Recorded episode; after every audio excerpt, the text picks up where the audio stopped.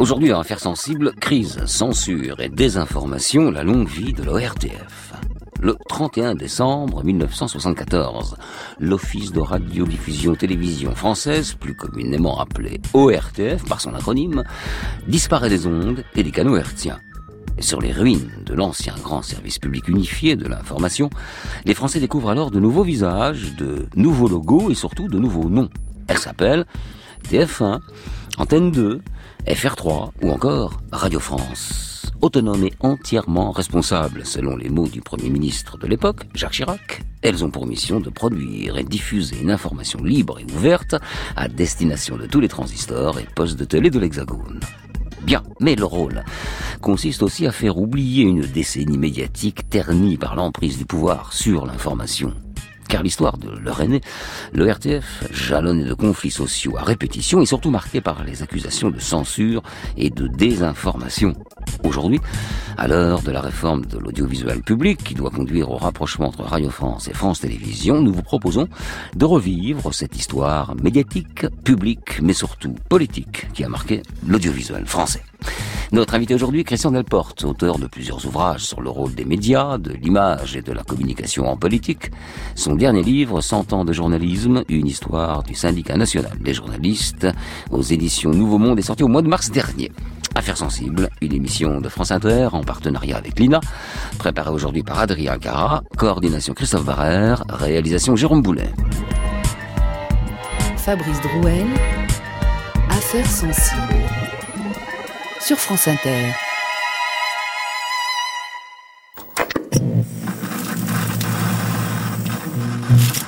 Messieurs, nous voici réunis pour célébrer la naissance de l'Office de radiodiffusion télévision française. La RTF qui disparaît aujourd'hui au profit de l'ORTF a un passé glorieux. Son personnel qui comprend des cadres, des techniciens, des réalisateurs, des producteurs, des journalistes d'une grande valeur, a réussi bien souvent des prouesses d'autant plus méritoires que l'organisation était périmée et les déperditions de force innombrables.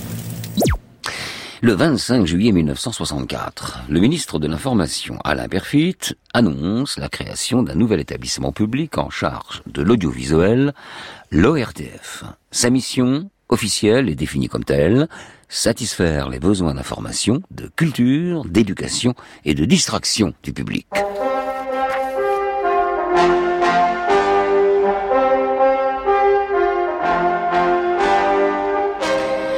Héritage, l'Office de radiodiffusion télévision française acquiert le monopole de la production et de la diffusion des programmes sur tout le territoire avec quatre chaînes de radio, France Inter, France Culture, France Musique, Intervariété, et deux chaînes de télévision, la première et la deuxième chaîne. Dans la foulée, sa direction générale, ses services administratifs et techniques ainsi que les équipes de radio s'installent au 116 avenue du Président Kennedy, ici même, dans le 16e arrondissement de Paris dans un nouveau bâtiment à l'architecture spectaculaire qu'on surnomme alors la Maison Ronde et qu'on appellera plus tard Maison de la Radio. La télé, ses régies et ses caméras, elles, restent au siège historique du 13-15 rue Cognac-G dans le 7e arrondissement de Paris, d'où le fameux À vous Cognac-G disposant d'importants moyens humains et techniques, disposant également d'une plus grande autonomie fonctionnelle et financière, l'ORTF porte avec elle, en tout cas sur le papier, l'espoir de ses ambitions, devenir le grand vecteur d'information en France, à l'image de ce que font les Anglais avec la BBC ou encore les Italiens avec la RAI.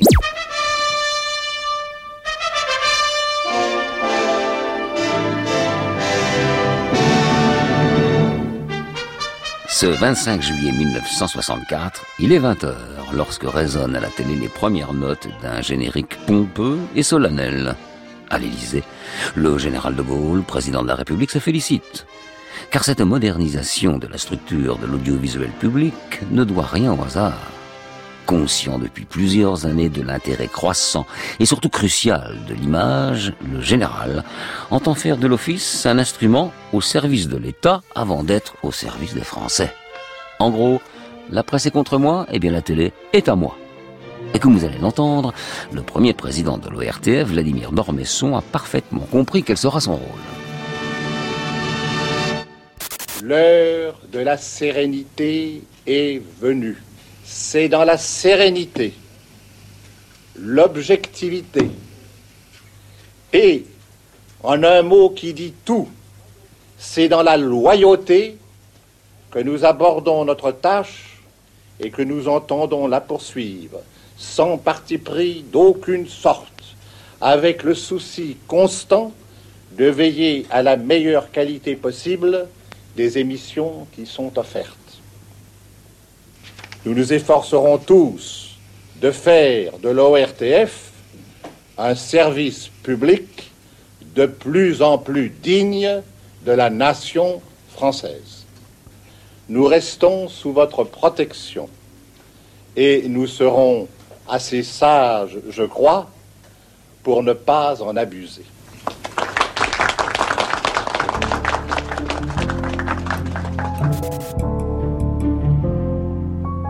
Depuis la fin de la guerre, radio et télévision publique sont placées en France sous le contrôle direct du ministère de l'Information. Un système qui a engendré certaines dérives et suscité de nombreuses critiques. On raconte, par exemple, que lorsqu'il était président du Conseil, le socialiste Guy Mollet avait pour habitude de rédiger lui-même, dans son bureau, le conducteur et les titres du journal télévisé. Aussi, et afin de donner à l'opinion tout de même un gage d'indépendance pour le RTF, le ministre Alain Perfit, qui lui aussi a rédigé le menu des JT, affirme qu'il s'agit désormais d'une simple tutelle de l'État sur les missions et non d'un droit de regard sur les activités. Pour preuve, le ministre explique que le conseil d'administration de l'office, qui est chargé d'élaborer la politique générale, de délibérer du budget, de s'assurer de la qualité des programmes et de l'objectivité des informations, sera constitué pour moitié de représentants des auditeurs, de la presse écrite et du personnel.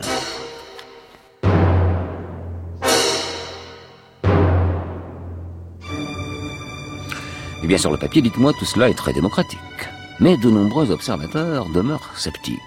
Pour eux, il ne fait aucun doute que l'ORTF hérite des mêmes symptômes qui ont marqué ses aînés, une mainmise du pouvoir politique sur les informations diffusées à l'antenne. Dans les colonnes du quotidien Le Monde, un éditorialiste s'interroge. L'office de radiodiffusion télévision française a-t-elle été créé pour ceux qui la regardent ou pour ceux qui la font? Quelques pages plus loin, un syndicaliste lui s'insurge. Monsieur Perfit clame que l'ORTF ne sera pas lié à ses services. C'est oublier un peu vite que son directeur de cabinet vient d'être nommé directeur adjoint de l'office. Alors, peut-on parler d'indépendance?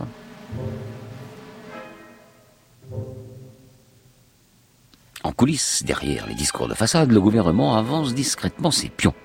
Pour renforcer son contrôle sur l'information, il crée le service de liaison interministérielle de l'information, véritable direction bis de l'ERTF. Et comme en témoignera plus tard un ancien représentant de l'intersyndicale de l'office, Marcel Loire, les informations diffusées sont méthodiquement filtrées. Toutes les informations prioritaires étaient partaient de Paris et on faisait en sorte d'écarter tout sujet local qui pouvait éventuellement donner les, permettre l'expression de quelqu'un de l'opposition. Le subnum, ça a été l'inauguration d'un pont. On a vu juste les mains du maire euh, socialiste qui coupait le cordon. Alors bon, ben, c'était la mainmise directe. Il y avait des, les directions avaient été en contact direct avec l'Élysée, qui pouvaient intervenir d'ailleurs à tout moment pour exiger que l'on annonce telle chose et qu'on n'annonce pas telle autre. Ça, c'est c'est connu, c'est tout.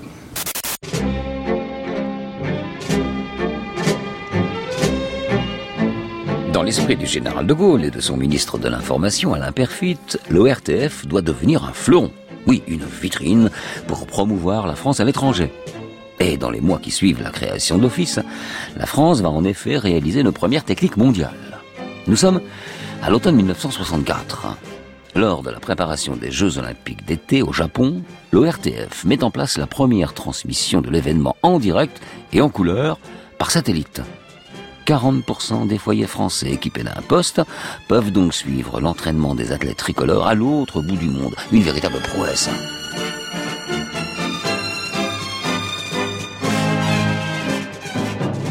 Du côté des programmes diffusés sur les chaînes et les stations de l'office, priorité est donnée à la distraction.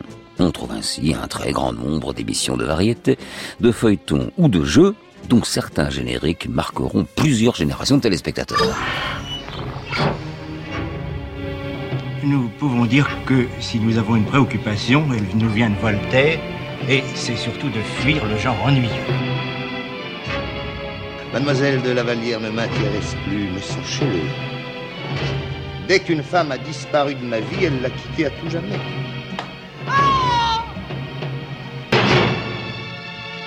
Ne sommes pas au spectacle.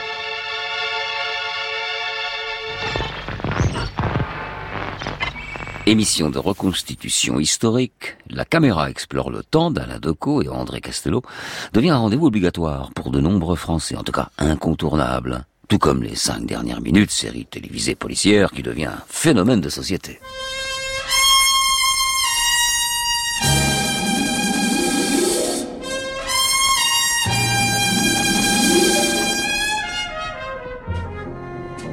Petit à petit, la télévision endosse les habits d'institutrice nationale.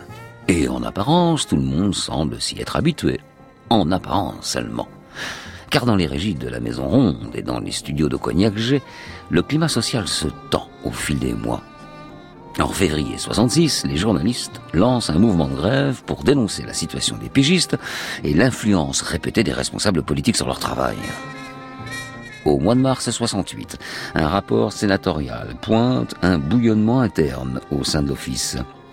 Passivité du conseil d'administration, importance du cordon qui relie l'ORTF au gouvernement et surtout confusion entre information et communication gouvernementale. Bref, l'ORTF navigue à vue, écrivent les sénateurs. Printemps de l'année 1968, après quatre années d'existence, l'équilibre de l'office est donc précaire. Et surtout, les bouleversements du mois de mai vont accélérer la crise. Nous sommes en plein boulevard Saint-Germain et trois fois les manifestants ont chargé les CRS, trois fois les CRS ont reculé. Et maintenant, les CRS chargent. Je suis en plein dans la charge des CRS, ils contre-attaquent tandis que les pierres volent autour de nous, que les grenades explosent. C'est extraordinaire ce spectacle. Et à deux pas de là, les manifestants refluent, tandis que autour de moi, les pierres tombent de tous les côtés. Vous entendez les CRS qui crient pour s'aider mutuellement. Mais vraiment, c'est une scène d'émeute extraordinaire.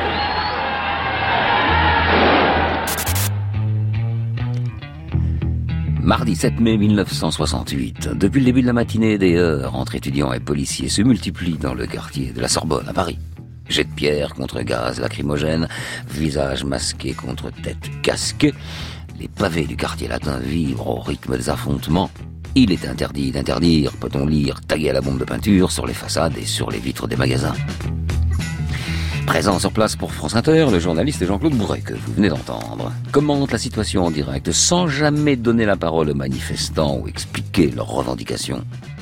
De son côté, le pouvoir politique use et abuse de toute son influence pour que les antennes de l'ORTF minimisent le chiffre et discréditent le mouvement de contestation.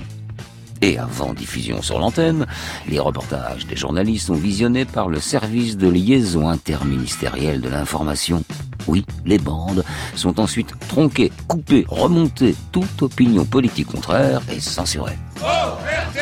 Service public service public service public Dans les couloirs de l'office règne alors une grande confusion. D'un côté, les réalisateurs font front commun et défendent l'objectif d'une télé au service de l'État. De l'autre, les techniciens et les membres de l'intersyndicale appellent à arrêter le travail. Au milieu, les journalistes tentent de jouer les médiateurs. Le 17 mai, les personnels de l'ORTF entrent en grève. La France se retrouve privée de télé comme on est privé de dessert. Les quatre radios publiques, dont France Inter, n'émettent plus. Place Beauvau, au ministère de l'Intérieur, on s'inquiète. La préfecture de police déploie des cars de CRS tout autour de la Maison Ronde et en stationne d'autres devant les studios de la rue Cognac G. Oui, l'ORTF, jusque-là outil inféodé l'État, fait du zèle.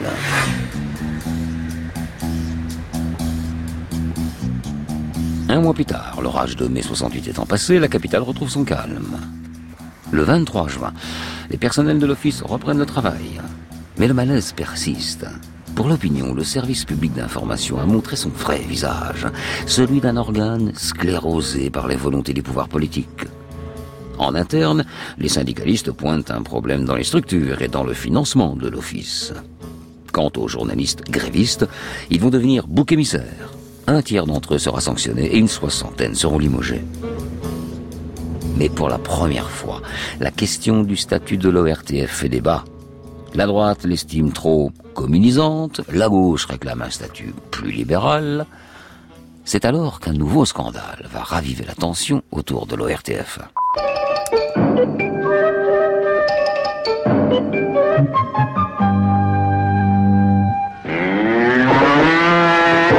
Régilet, le premier lait en poudre qui vous donne l'impression qu'on le boit à la campagne. Car Régilet provient des meilleurs pâturages et ça se reconnaît. Quel bon goût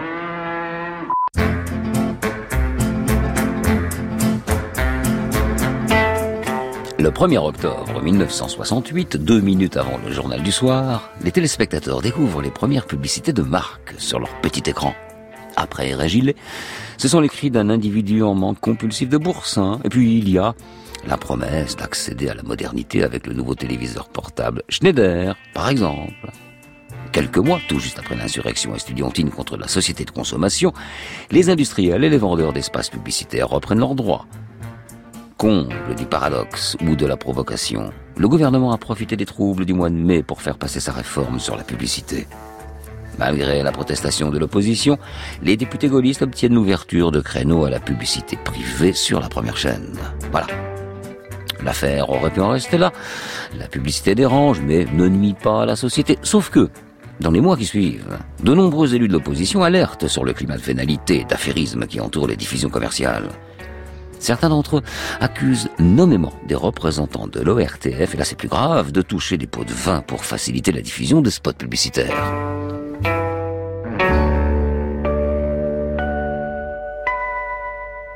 Le 29 novembre, le sénateur André Diligent, auteur d'un rapport très critique sur l'organisation et la gestion de l'ORTF, s'insurge contre cette situation.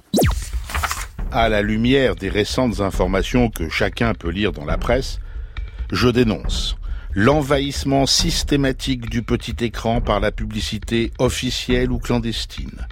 Je dénonce également un système de corruption qui ne fait désormais aucun doute. Sous couvert d'agence de publicité, elle s'organise de façon méthodique et systématique. Trois ans plus tard, la commission d'enquête de l'Assemblée nationale rend son rapport. Et voilà ce que disent les députés. Au terme de nos investigations, nous avons référencé un grand nombre de cas de corruption parmi les personnels de l'ORTF. Largement reprises dans la presse, les conclusions des parlementaires déclenchent une vaste campagne contre les services publics de l'audiovisuel. Dans les colonnes de l'hebdomadaire L'Express, par exemple, le réalisateur Jean-Christophe Averti affirme que tout ce qui se passe à l'ORTF est indigne des hommes et des machines.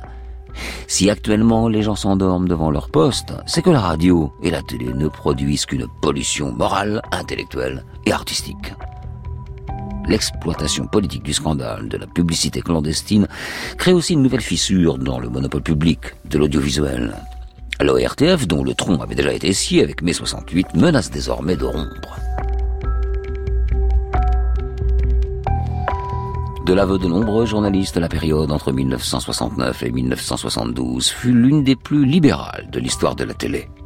Sous l'impulsion de Jacques Chaban-Delmas et de son programme de nouvelles sociétés, l'information télévisée regagne en crédibilité et surtout en qualité. On raconte la scène suivante. Lorsqu'il s'est agi de nommer Pierre de Groupe à la tête de l'information au sein de l'ORTF, les conseillers de Chaban auraient averti le Premier ministre de la couleur politique de De Groupe. Très bien, mais vous savez, monsieur le Premier ministre, plutôt de gauche. Et alors? Aurait répondu Chaban. Il est compétent Mais oui, monsieur le Premier ministre. Eh bien, je le nomme. On note aussi la suppression du ministère de l'Information, ce n'est pas rien, l'arrivée de la publicité de marque et enfin le renouvellement des grilles de diffusion.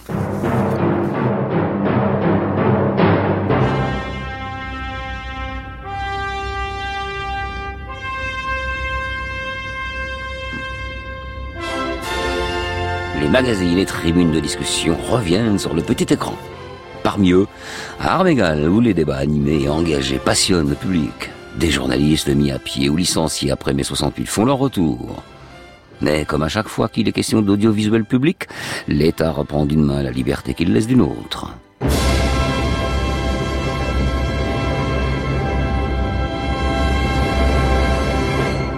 Conséquence, des émissions qui abordent des thèmes polémiques ou critiques disparaissent du jour au lendemain.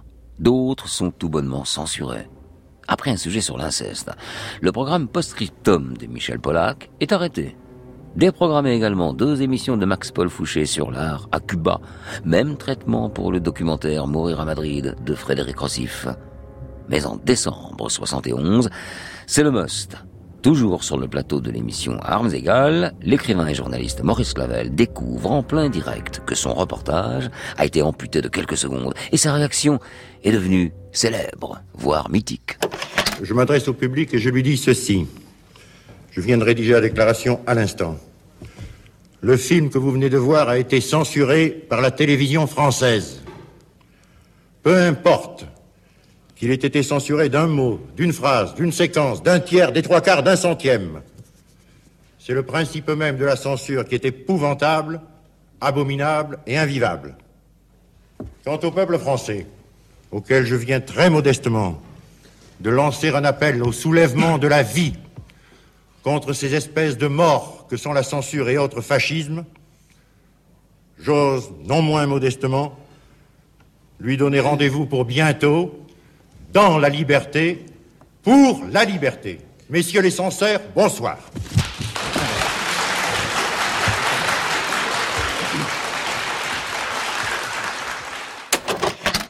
Pendant des années, les bobines de documentaires tronqués finissent leur vie dans des sacs en toile de jute. Elles prennent la poussière dans les réserves fermées à clé des sous-sols de la rue Cognac-Jet. Au printemps 72, l'ORTF n'est plus que l'ombre d'elle-même. Critiquée de toutes parts, son modèle semble dépassé. Sa structure, désormais composée de 12 000 personnes, est un mastodonte aussi inefficace que complexe, selon les rapports du Sénat.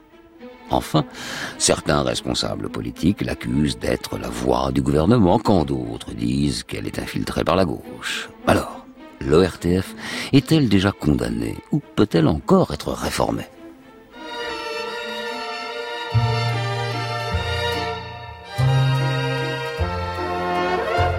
M'appelle la télé, la montreuse à tout va. Avant de faire le trottoir, je me les caille sur les toits. Je suis pas grand chose de bien, c'est sûr, mais ce qui me gêne, c'est leurs jeux interlopes qui me luxent les antennes. J'ai un gars qui est direct et l'autre qu'on nomme playback et tout ça se pellicule et tout ça se met en boîte. Mais les clients sérieux, c'est pas qu'ils m'embarrassent et pour pas faire d'envieux, je me les fais face à face et pour pas faire d'envieux, je me les fais face à face. On m'appelle la télé, la montreuse électrique, et je suis comme une morphine qu'endort la République. Quand il y a des pinailleurs qui me soulèvent des problèmes sur qui ou quoi ou qu'est-ce, je leur dis jugez vous-même.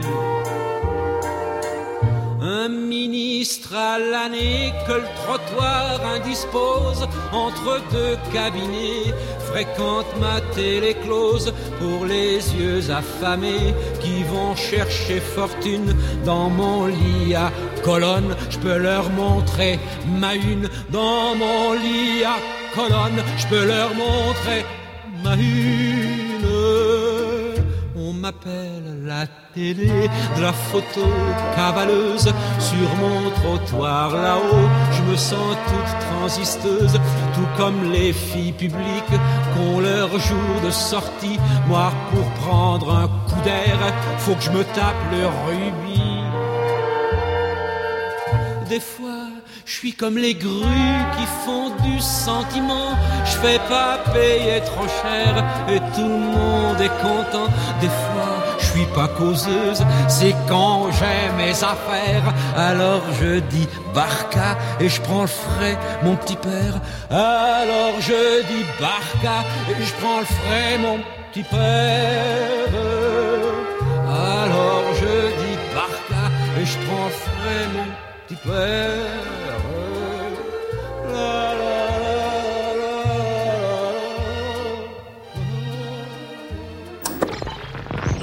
À vous, Cognac. Il est maintenant 13h et 30 secondes.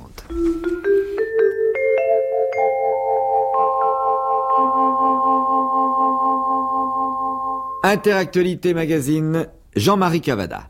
La réforme de l'ORTF aura la une de l'actualité française cette semaine. Demain, la commission des affaires culturelles de l'Assemblée nationale se réunit, elle en parlera.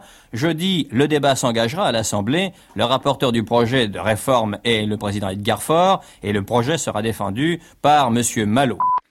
Au début de l'été 1972, après les libertés accordées par le gouvernement de Jacques Chaban-Delmas, le nouveau Premier ministre, Pierre Mesmer, un conservateur aux ordres de l'Élysée, le petit doigt sur la couture du pantalon, tente une reprise en main de l'ORTF. Rédigée dans la précipitation, la nouvelle loi cadre de l'audiovisuel public traduit un renforcement très net de l'autorité du gouvernement sur l'ORTF.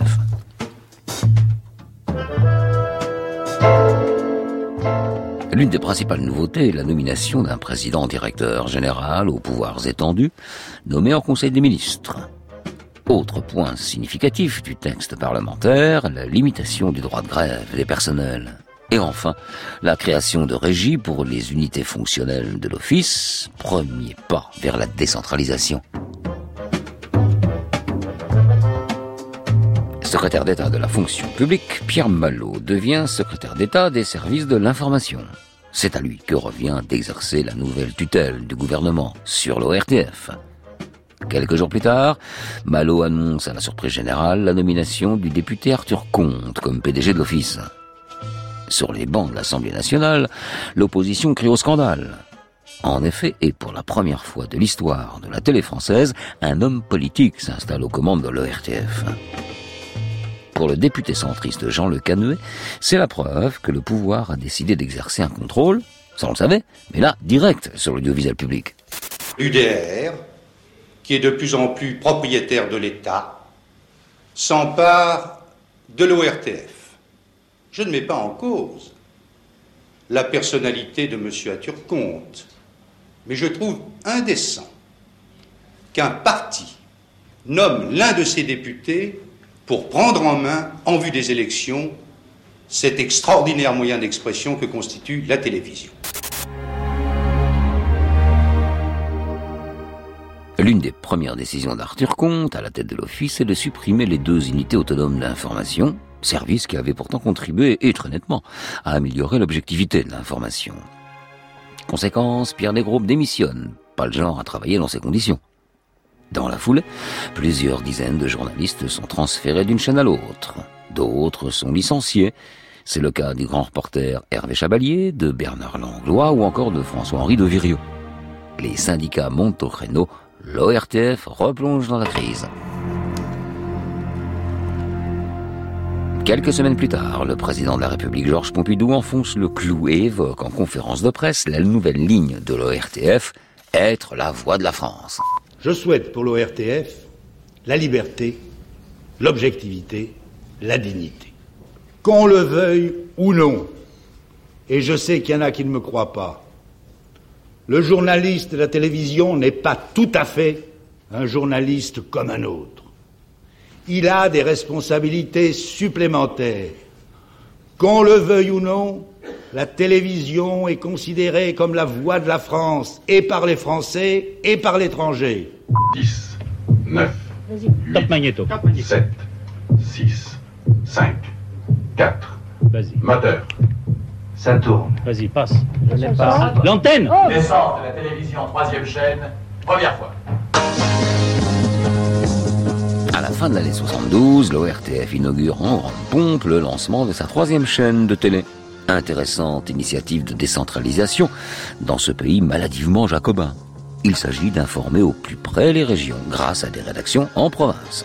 En interne, les relations s'améliorent entre le nouveau PDG et la direction du personnel.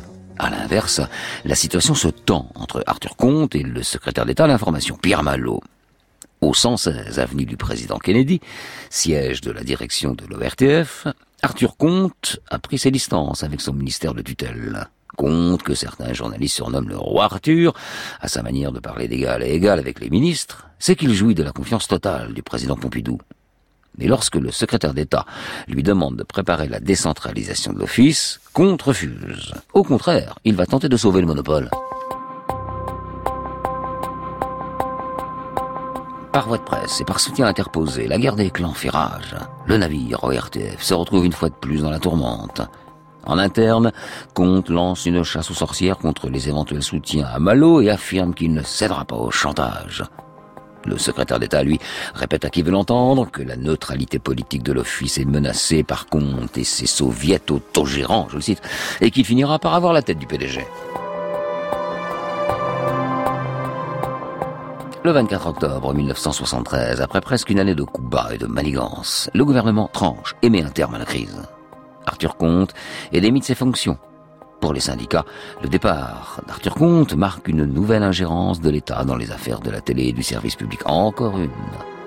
En réalité, on découvrira plus tard que le conflit entre Comte et Malo s'inscrivait dans un cadre politique bien plus large, celui de la crise de succession ouverte par l'aggravation de l'état de santé du président Pompidou. Certains diront que la stratégie d'Arthur Comte était de créer la confusion pour favoriser la candidature d'un certain Valéry Giscard d'Estaing.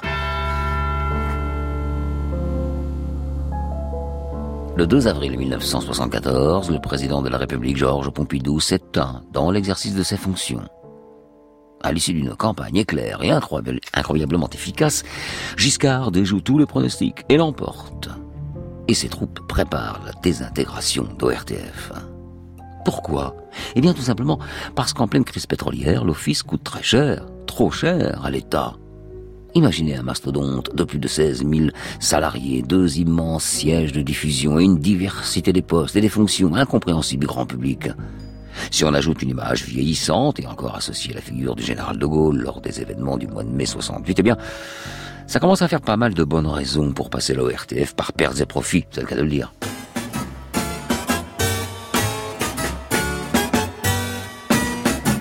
Et puis l'opinion publique est favorable à une large majorité à la restructuration du service public de l'information. C'est donc dans ce contexte que le Premier ministre, Jacques Chirac, associe les parlementaires dans la réflexion. Quelques semaines plus tard, il débarque au Palais Bourbon avec sous le bras un projet de réforme complet de l'ERTF. Il met la pression sur les députés centristes et monte même dans les travées pour presser les gaullistes récalcitrants. Ainsi, le 8, 3 juillet 1974, dix ans après sa naissance et une aventure tumultueuse, l'ORTF est morte. Vous écoutez France Inter, il est 19h. Intersoir, André Sabas. L'ORTF est mort. Il avait 10 ans. C'est en 1964 que l'ORTF avait succédé à la RTF. Depuis, crise après crise, nombre docteurs miracles s'étaient relayés au chevet d'un organisme de plus en plus malade. Et aujourd'hui, c'est la chirurgie qui est choisie. C'est une véritable amputation qu'a décidé ce matin le Conseil des ministres. Deux choses à retenir. L'ORTF en tant que tel a vécu et éclate en plusieurs établissements autonomes. Et deux, le service public est maintenu. Pas de privatisation pour le moment. Le problème, c'est que rien dans la loi n'a été pensé pour l'après au RTF. La répartition des journalistes, des patrimoines immobiliers, techniciens, personne ne sait vraiment ce qui va se passer. Au cours du débat, on découvre même qu'on a oublié la sauvegarde des archives du catalogue des programmes.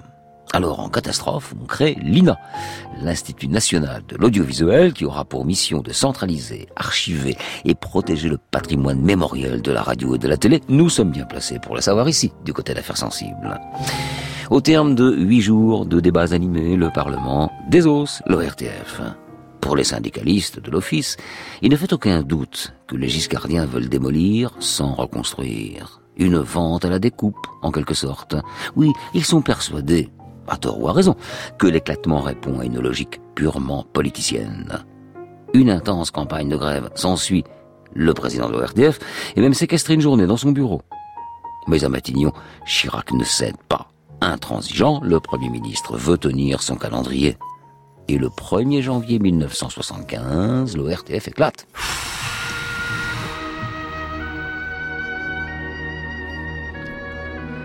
À sa place, et quatre jours plus tard, naissent quatre établissements publics indépendants. Radio France, coucou c'est nous, TF1 Antenne 2 et France 3. Une société de production, la SFP, une société de diffusion, Télévision de France et donc l'INA. Pour les archives, un découpage brutal qui entraîne la perte de nombreux emplois. Est-ce pour autant la fin du monopole de l'État sur l'audiovisuel public et l'information? La réponse est non. Car d'une télé dominée par le pouvoir, le président Giscard d'Estaing va faire de la télé un organe intégré à son pouvoir. Et il faudra attendre les années 80 pour que le cordon ombilical qui reliait jusque-là l'audiovisuel public au pouvoir soit coupé. C'est bien la première fois que j'entends ma voix en dehors de moi, dans la radio. Je ne me reconnais pas, je ne sais pas si j'aime ça, mais regarde tout ce qu'on peut faire dans la radio.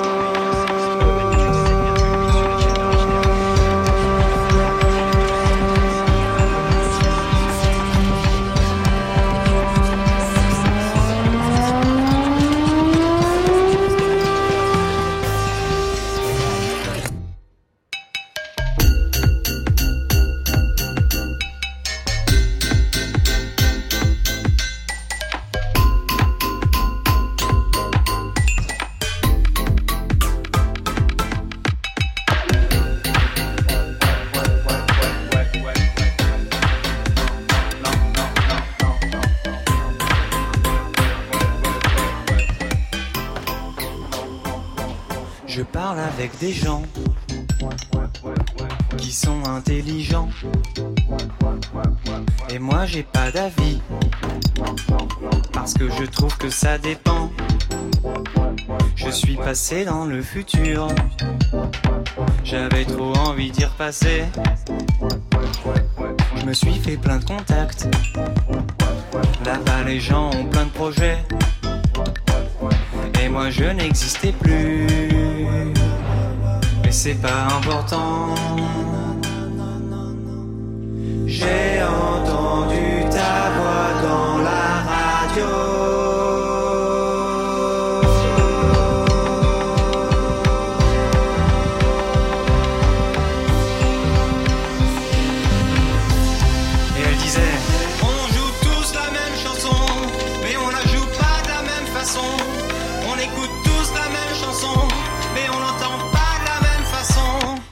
Affaires sensibles, Fabrice Drouel. Aujourd'hui, la vie et l'œuvre de l'ORTF avec euh, les éclairages de notre invité Christian Delporte. Bonjour. Bonjour. Professeur des universités en histoire contemporaine, spécialiste de l'histoire politique au XXe siècle. Vous êtes l'auteur de plusieurs ouvrages de référence sur le rôle des médias, puisque c'est ce qui nous intéresse aujourd'hui, de l'image et de la com en politique. Votre dernier livre, 100 ans de journalisme, une histoire du syndicat national des journalistes, le fameux SNJ, est publié aux éditions Nouveau Monde au mois de mars dernier. Alors déjà, cette promesse faite en 1964 par le ministre Alain Perfit, euh, que j'ai rapporté avec euh, presque envie de rire, euh, quand il disait une liberté de l'information grâce à l'ORTF. C'était quoi? C'était un discours de, de, façade, évidemment. Et en fait, ça, ça a fonctionné, ça, ce mensonge-là. Il a bien fonctionné. Oui, enfin ça a fonctionné un certain temps. Un certain temps, en tout cas, oui. Euh, parce que très vite s'est posé la question, enfin très vite, je, surtout à partir de l'élection présidentielle de 65, s'est posé la question de l'objectivité de l'information. Mmh. Euh, c'est un terme qu'on a complètement oublié au profit d'un autre terme qui est celui d'indépendance. Et la, la, question de l'objectivité, effectivement, elle était, euh, elle était centrale.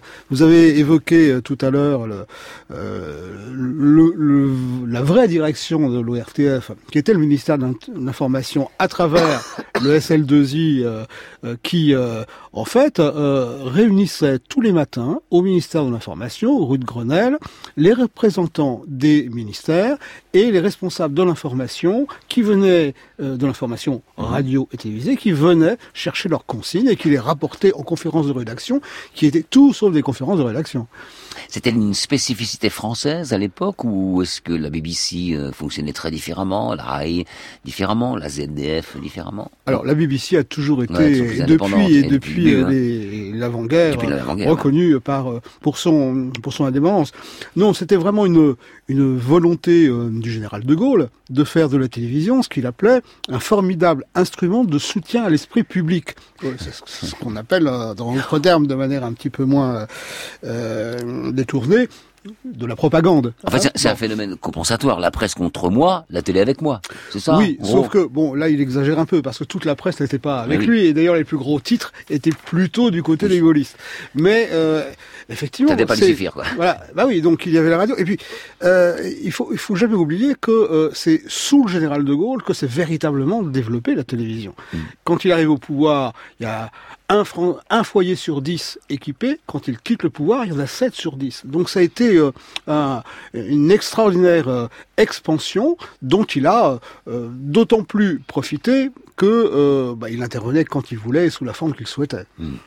Alors, euh, ensuite, il y a Georges Pompidou. Comment un homme aussi fin et intelligent que Georges Pompidou a-t-il pu dire la voix de la France?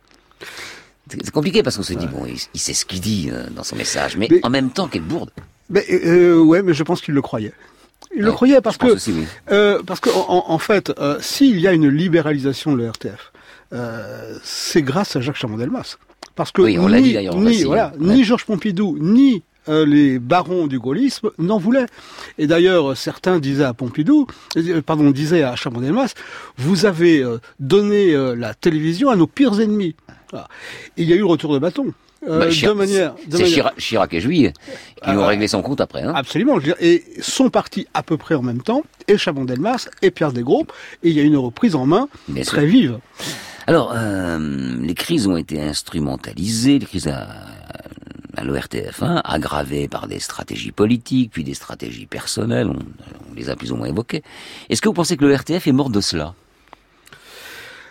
Elle est morte parce qu'on passait à une autre époque. Et que euh, Giscard, c'était la modernisation de la France. Ah oui. Donc il cherchait effectivement un nouveau modèle. Et dans le nouveau modèle, il était question notamment de faire apparaître au moins une chaîne privée. C'était euh, dans le programme de Giscardien. Si ça n'a pas pu se faire, c'est que l'allié UDR n'en voulait pas. Ah, C'est Mitterrand qui a, qui a fait ça après. C'est hein. Mitterrand qui l'a fait, qui Guisan, l'a fait euh, de manière assez personnelle dans son bureau de l'Élysée. Mais euh, euh, c'était effectivement le, le signe d'une modernisation. Et d'ailleurs, euh, c'était euh, prendre cas que euh, de nouvelles logiques allaient se mettre en place. C'est pour ça qu'on éclate, qu'on casse le truc Alors on casse également pour faire un certain nombre d'économies, parce que on a quand même, vous, avez dit, il y avait effectivement 16 000 euh, salariés euh, à l'ORTF, Euh, on, on a supprimé près de 3 000 postes. Et au passage, on a viré 190 Mmh. journalistes. Ouais. Donc il s'agissait effectivement de faire des économies, mais pas seulement. Je dirais mettre en place deux nouvelles logiques, et puis peut-être également de faire en sorte que les chaînes euh, trouvent leurs euh, propres ressources, qui étaient des ressources publicitaires. On va écouter justement euh, Valéry Giscard d'Estaing qui se justifie, qui s'explique de cette réforme de l'audiovisuel public. Et nous sommes le, le 6 janvier 75, hein, c'est l'acte de naissance de, toutes ces chaînes. On va donc écouter Valéry Giscard d'Estaing, très habile dans le discours, très brillant même. Écoutez. Monsieur le Président de la République, Radio France, c'est une des grandes quatre radios françaises. Oui, c'est une des quatre grandes radios françaises. Alors naturellement, elle est plus, euh, par son origine, elle est plus proche de nous, puisque le- la nation la possède. C'est- un bien de, de la nation, et donc elle est plus proche de nous, mais c'est un- une des grandes radios françaises. Et je souhaite que si elle l'emporte dans, dans cette compétition, elle le fasse précisément par sa qualité et son objectivité. Et les journalistes sont des journalistes comme les autres. Eh bien, ce sont des journalistes comme les autres. Donc ce n'est plus la voix de la France. Mais ça a toujours été, à mon avis, une erreur, n'est-ce pas? Parce que la Voix de la France, ça voulait dire qu'il y avait une sorte d'information officielle. Il n'y avait pas d'information officielle en France. Et personne n'avait jamais dit que l'ORTF devait être une agence officielle d'information. Alors, euh, pour moi, ça n'est pas la Voix de la France, ce sont simplement des Français qui s'expriment. Bon voilà, donc ça c'est bien pensé, c'est assez brillant, hein, et c'est très moderne comme discours. Et c'est en que- rupture avec Et c'est en rupture. Sauf que ce monsieur Giscard qu'on vient d'entendre, il va aussi faire en sorte que la télé soit pas sous ses ordres, mais qu'il puisse influencer l'information à la télé. Alors, il y a un système assez différent de ce qui se passait à Mais l'époque de différemment, c'est vrai, C'est ça vrai. Euh, C'est-à-dire qu'en fait, les nominations partent de l'Élysée. Et de nomination en nomination dans des échelons plus bas, on a des hommes de confiance. On n'a Mm. plus besoin d'intervenir dans ce cas-là. Puisque de toute façon, euh, ce qui fonctionne, c'est pas la censure, c'est l'autocensure. Donc, euh, ça s'est très bien passé, au moins au début, euh, pour Giscard d'Estaing. Et, et- et cette, euh, cette modernité euh, giscardienne, on l'a vu également dans l'apparition d'un certain nombre d'émissions également, pas seulement politiques qui euh, euh, faisait que cette euh, euh, ces, ces, ces télés, et, bon la radio, mais ces télévisions étaient en concurrence permanente. À quel genre d'émission vous, vous pensez? Si ça vaut rien, parce qu'on vous dit pas que, que les politiques, ça passe aussi par la variété, Alors- les documentaires. les- Alors, ce qui est apparu véritablement en, en véritable poussée, Mhm. c'est tout ce qui se rapporte à la fiction, aux séries américaines. Ouais. L'aspect culture a petit à petit disparu au profit des fictions et de la variété. Pourquoi? Parce que la logique, c'était une- désormais une logique d'audience. Les chaînes étaient mises en concurrence Mhm. sur l'audience et leur budget était évalué en fonction de leur audience. Ce qui était d'ailleurs, euh, ce qui pouvait être, à la- enfin, c'était à double tranchant, ça pouvait être intéressant pour euh, que les chaînes se dépassent, et fassent de bons programmes, mais en même temps c'était les mettre dans une, une logique dans, dans laquelle d'ailleurs elles se sont retrouvées euh, presque dissoutes à un moment donné, enfin elles se sont retrouvées dans, dans la concurrence. Le service public a beaucoup souffert d'une concurrence qui est arrivée, qui était très forte, mais là on a organisé la concurrence entre chaînes de service public, c'est ça? Entre chaînes de service public et d'ailleurs euh, Jean-Christophe Averti, le grand euh, le grand réalisateur et producteur, enfin, euh, parlait du cancer de l'audimat. Il en parlait dès le début des années 70, enfin dès milieu du milieu des années 70. Donc le phénomène est, est- est pas du tout récent. On a l'impression que c'est l'arrivée des chaînes privées qui euh, euh, a dégradé, je dirais, la qualité euh, de euh, la télévision. Alors peut-être que ça l'a accéléré, mais c'était déjà Le verre était dans le fruit, quoi. Absolument, et il suffit de, de- de citer un certain nombre de chiffres. Bon, alors, euh, ensuite, il y a François Mitterrand. François Mitterrand arrive, on s'est dit, euh, président de gauche, euh, le service public euh, va être de plus en plus fort. Et puis, comme c'est souvent comme ça, les paradoxes de la politique et de l'histoire, c'est un président de gauche qui ouvre la porte au secteur privé dans, dans la télévision. Et donc, il commence par Canal, d'ailleurs, hein, avec son, son ami... euh, André Rousselet. André Rousselet, voilà, son, son nom m'échappe. Il commence par Et le Canal. projet, le projet c'est dès 1982, même s'il ne euh, voit jour que en C'est ça, ouais. 1984. Donc une télé payante en plus de la part d'un président de gauche, il y avait quelque chose de, de paradoxal. Et puis ensuite il y a, il y a la 5 de Berlusconi. Sauf que euh, 84 c'est un vrai espace de liberté qu'il crée, Mitterrand, avec Canal+. Parce que c'est une télé qui vraiment va plus loin que les autres dans la transgression, dans la liberté. Euh, Ce qui- ce qu'il faut expliquer, euh, c'est que le monopole avait déjà été entamé avec euh, la reconnaissance des radios libres. Absolument. Donc, euh, et ces radios libres euh, qui sont devenues en grande partie également à ce moment-là des radios commerciales. Et Canal euh, alors en plus il y a une autre logique, c'est euh, le contrat pour Canal c'est également que Canal va financer le cinéma. Et bien sûr. Euh, donc il faut de, trouver de nouvelles ressources. Ce qui reste l'une de ses dernières forces d'ailleurs, Absolument. aujourd'hui. hein.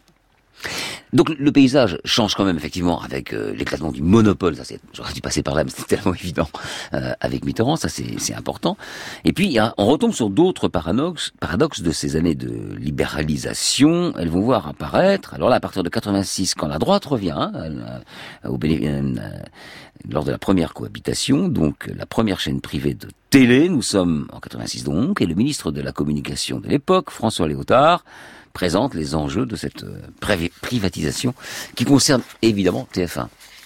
La privatisation est en effet un élément essentiel si l'on veut éloigner l'État de l'information, réduire l'importance du secteur public et favoriser sans trop tarder l'existence d'un secteur privé de qualité, c'est-à-dire de création. TF1 sera privatisé, l'importance de son audience lui permettra de faire face à la concurrence, tout en supportant un niveau d'obligation de contribution à la création au moins égal au niveau actuel. Éloigner l'information de l'audiovisuel public du gouvernement, c'est, ce qu'il dit au départ, François Léotard. Est-ce que les faits ont confirmé cette volonté? Bah, pas vraiment. euh, on se rappelle quand même de la période où Édouard Balladur était euh, était euh, premier ministre euh, et puis euh, candidat à l'élection présidentielle et euh, où euh, euh, Jacques Chirac reprochait beaucoup à, à TF1 de rouler pour, Pour. Édouard Balladur. Alors, ce qui- la, la grosse différence avec Mitterrand, c'est que Mitterrand crée une nouvelle chaîne. Là, on ne crée rien. Puis on commence à privatiser. Et en fait, c'est un phénomène qui euh, euh, se, se déroule un petit peu partout en Europe euh, au même moment. Est-ce que l'information est plus objective? En tout cas, elle ne répond plus aux, aux mêmes exigences. Qu'est-ce qui, au fond, aujourd'hui, ce qui différencie par rapport à ce que l'on a connu au temps de l'ORTF, c'est qu'aujourd'hui, la, la logique de l'information, c'est la logique de l'audience. C'est plus la question de l'objectivité, c'est plus la, la question de l'indépendance, c'est est-ce qu'on nous regarde ou pas? Et est-ce que euh, finalement ça fait plaisir ou pas aux spectateurs? Est-ce qu'on les attire? Plus un problème de discours politique et un problème de cordon ombilical avec euh, avec le pouvoir. Mm. Peut-être avec certains pouvoirs économiques, mais en tout cas. Oui, euh, bien voilà, sûr. Il faut, faut- il faut aussi le préciser. Ça, quand même, hein, l'indépendance des médias privés, elle est quand même à géométrie euh, variable. C'est presque une vue de l'esprit, tant bah, la pub, elle doit être diffusée. La pub a est euh, comme pieds et poings liés à certaines forces économiques. Et il faut toujours le rappeler, ça. Et il faut rappeler que on peut enquêter peut-être sur certaines entreprises, mais pas sur toutes, parce qu'on risque de se priver du- d'une manne. Alors, c'est ce qui explique aussi le, le succès et la reconnaissance, en tout cas, de l'indépendance et de la liberté de ton de la radio de service public, enfin de l'ensemble des radios de service public, et puis aussi de, de la télé de service public. C'est un joli paradoxe quand même, parce qu'on part d'une histoire où on raconte un service public de l'audiovisuel qui est complètement féodé euh, au pouvoir, et on arrive, 60 ans après, finalement une situation dans laquelle les médias de service public apparaissent comme des médias, et à mon avis à juste titre, des médias libres quand même. C'est un, joli paradoxe quand même. Oui, euh, parce qu'en fait, la pression a changé. Euh, la pression à l'origine, c'est une pression politique. Oui, et maintenant, elle est économique. Et maintenant, c'est une pression économique, qui est valable d'ailleurs, euh, pas seulement pour les médias audiovisuels, mais pour les médias en général. Bien sûr. Alors, dans le cadre du projet de loi sur la réforme de l'audiovisuel public, en voilà une autre, bah, c'est la nôtre, celle d'aujourd'hui. La ministre de la Culture, Françoise Nissen, a annoncé au mois de juin, juin dernier ses grandes orientations. On va d'abord l'écouter. Parmi les principales annonces, la suppression de France 4 du canal hertzien et son passage en diffusion numérique. Autre objectif, la reconquête des territoires avec notamment plus de synergie entre France Bleu et France 3 et le passage de 2 heures à 6 heures de programmes quotidiens régionaux sur France 3. Plus globalement, pour la ministre, l'audiovisuel public doit s'adapter aux bouleversements technologiques et reconquérir la jeunesse. C'est un tiers de la population qui n'est pas là, qui ne distingue pas l'offre privée de l'offre publique. Ils n'attendent rien de cet audiovisuel, à nous de les surprendre. L'audiovisuel public rassemble les sept chaînes de France Télévisions, mais aussi Radio France, TV5 Monde, France Média Monde, ainsi que la chaîne Arte. Plus de 16 800 salariés, budget en 2018 4,2 milliards d'euros. La question du financement n'a pas été abordée ce matin. Elle le sera au moment de l'étude du budget, avec des économies à la clé. Alors, je ne sais pas si vous avez euh, compris, Christian Delporte, le sens de cette réforme qui se dessine. Moi, j'ai eu du mal, j'avoue, je, je comprends toujours pas euh, ce qu'on veut faire. Alors, euh, retrouver la, la- reconquérir euh, la jeunesse. Oui, bon, reconquérir, c'est bien. Est-ce que c'est pas un objectif qui peut vampiriser les autres? Enfin, c'est qu'est-ce que vous comprenez? vous Parce Moi, ce que je comprends rien comprends, c'est qu'en fait, les arguments, à chaque fois qu'on fait une réforme depuis euh, les années 90, c'est toujours la même chose. Il faut redonner de l'identité au service public, comme si le service public n'en avait pas. Et, et en fait, derrière, il s'agit surtout de faire des économies. Dire, Voilà. Quand on supprime une chaîne de télévision, ça veut dire qu'on veut faire des économies. Et il faut remettre ça dans le contexte général. Ce qui se passe en France se passe euh, un peu partout en Europe. Au Danemark, par exemple. Oui, c'est la crise des euh, déficits publics. Voilà, évidemment. au Danemark, on vient de supprimer euh, un certain nombre de euh, chaînes de télévision, de radios publiques pour faire des économies, tout simplement. Donc il faut le dire. Euh, alors, si on va un peu dans au-delà de ça, au-delà de faire, parce qu'on peut faire des économies et en profiter aussi pour faire en sorte que les programmes soient plus, soient de qualité. Je sais pas c'est une logique difficile, hein, mais on peut, on peut y arriver si on veut. Alors, je vois les grands axes de la réforme, plus de numérique. Ça, évidemment, j'imagine que n'importe quel média pense à ça. Maintenant, c'est incontournable. Il y a une offre numérique adossée à l'offre traditionnelle d'un d'un média. C'est important, effectivement. Plus, je vois plus de proximité. Alors, renforcement de la vocation régionale de France 3, coopération entre France 3 et France Bleu, ça c'est la radio de Radio France, hein, France Bleu, pour créer un nouveau média de proximité qui regroupera télévision, radio et numérique. Voilà, les plus de coopération. Je, je vois aussi entre les sociétés de l'audi- l'audiovisuel public. Ça c'est la recherche des, des synergies. Donc, quand on vous donne le programme un peu plus euh, détaillé, qu'est-ce que vous en pensez pour finir à là? Parce Bah, que ça- quand, je, c'est quand je vois, quand j'entends le mot synergie, je comprends bien ce que ça veut dire. C'est-à-dire Ah oui. qu'on va regrouper. Si on regroupe, c'est là aussi pour euh, employer moins et faire travailler plus, et donc faire un certain nombre Rationaliser, des- quoi. Voilà, rationaliser. Donc ça, c'est euh, c'est c'est c'est- c'est une grande évidence. Très bien, merci infiniment, Christian Delporte, de nous avoir donné vos, vos éclairages sur cette histoire de l'ORTF et puis ce qui s'annonce, peut-être, euh, dans le cadre de nouvelles réformes du service public de l'audiovisuel. Merci, au revoir. Merci à vous. C'était Affaires sensibles aujourd'hui, l'éclatement de l'ORTF, une émission que vous pouvez réécouter en podcast sur franceinter.fr. Rendez-vous également sur la page euh, Affaires sensibles du site de France Inter pour toute information complémentaire à notre émission livre, références et vos commentaires, bien sûr. Merci à Patrick Henry, évidemment, qui était à la technique aujourd'hui.